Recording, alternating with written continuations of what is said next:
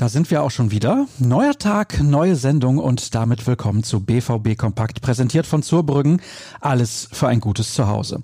Schaut vorbei auf zurbrüggen.de. Und wie immer gibt es nun die wichtigsten Infos rund um Schwarz-Gelb für euch mit meiner Wenigkeit, Sascha Staat als euer Begleiter. Wir starten mit dem Rückblick auf den gestrigen Tag bzw. auf den Abend. Denn da wurden die letzten Gruppenspiele in der Champions League ausgetragen und somit steht nun fest, auf wen die Mannschaft von Lucien Favre im Achtelfinale treffen könnte. Das wird am kommenden Montag ausgelost. Nicht möglich ist ein Duell mit RB Leipzig und Borussia Mönchengladbach, weil Vereine aus dem gleichen Land noch nicht gegeneinander spielen können. Damit bleiben noch fünf Optionen und die haben es teilweise in sich. Aus Spanien kommen der FC Barcelona, Atletico Madrid und der FC Sevilla in Frage. Dazu gesellt sich der FC Porto sowie aus Italien Atalanta Bergamo.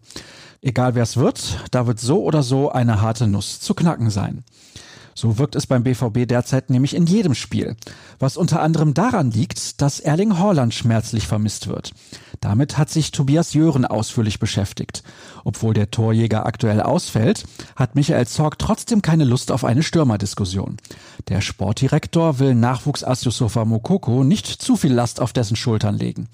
Wir haben uns dazu entschieden, ihn langfristig aufzubauen und nicht auszubremsen, indem wir ihm einen weiteren Spieler vor die Nase setzen, sagte Zorg. Mokoko benötigt einen verantwortungsvollen Umgang und Zeit, um im Erwachsenenfußball anzukommen. Die Tore bei den Senioren sind zwar nicht kleiner als in der U19, aber sie werden kompromissloser verteidigt. Mehr Hintergründe erfahrt ihr im Artikel des Kollegen. Über das Thema habe ich mit der Krampe auch in unserem wöchentlichen Podcast gesprochen. Und wir haben fast ausschließlich Hörerfragen beantwortet. Die Fans ärgert derzeit vor allem die doch recht unansehnliche Spielweise. Aber am besten hört ihr einfach selber mal rein. Ins Wasser gefallen ist übrigens das Spiel der Amateure, wobei das nicht ganz stimmt. Denn der Nebel war schuld am Abbruch der Partie gegen Rot-Weiß Oberhausen. Elf Minuten waren absolviert, als der Schiedsrichter beide Teams in die Kabine schickte. Schon vor Anpfiff war in Brakel wenig zu sehen. Am Ende war eine Durchführung der Begegnung nicht mehr möglich. Zum Glück aus Sicht der zweiten, denn die war bereits nach zwei Minuten durch einen Elfmeter in Rückstand geraten. Aber die Regularien schreiben vor, dass die Partie aufgrund der Umstände neu angesetzt werden muss, da keine der beteiligten Mannschaften den Abbruch zu verantworten hat. Ein Nachholtermin ist schon gefunden. Am kommenden Mittwoch wird dann bereits um 14 Uhr angepfiffen. Was passiert heute? Wir starten in den Tag mit einem Artikel von Dirk Krampe.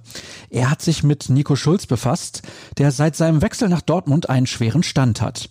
Doch zuletzt war bei ihm ein Formanstieg zu verzeichnen, allerdings noch mit Luft nach oben. Den Artikel findet ihr auf unserer Internetseite. Dort liefern wir euch auch die wichtigsten Aussagen von der Pressekonferenz vor dem Spiel gegen den VfB Stuttgart am Samstag.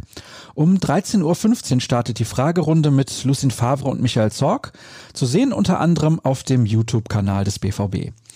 Und das sollte für den Moment dann auch ausreichen. Wer noch mehr erfahren will, der hat bei ruhrnachrichten.de die Qual der Wahl. Ansonsten empfehle ich euch Twitter. Folgt rnbvb und, falls ihr mögt, mir unter Start.